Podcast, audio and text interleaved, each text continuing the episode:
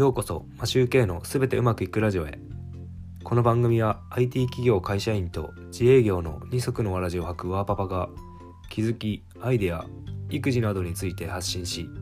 人生はすべてうまくいくというテーマでお送りしています。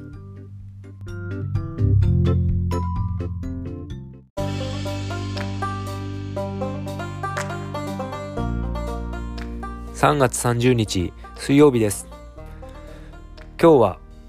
子供と同じ目線で話すというお話です。長女がまだ3歳か4歳の頃のことです。僕がまだ自営業だけしていて妻が会社員だった頃長女の保育園の送迎は僕がやっていました。その頃園児は言葉もわかるようになり話せるようになってくるとよく先生にも怒られていました。その時気づいたのが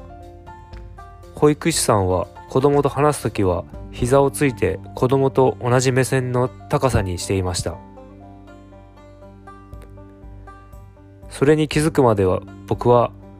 長女を上から見下ろして怒ったりしていました。それから反省して娘と真剣に話す時は目線を合わせて話すようにしています。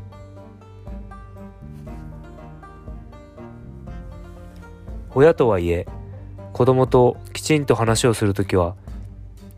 人と人の会話として目線を合わせて対話をするというのが大事だと思います。今日もマシューケのすべてうまくいくラジオを聴いていただきありがとうございました。それでは今日もすべてうまくいく一日を。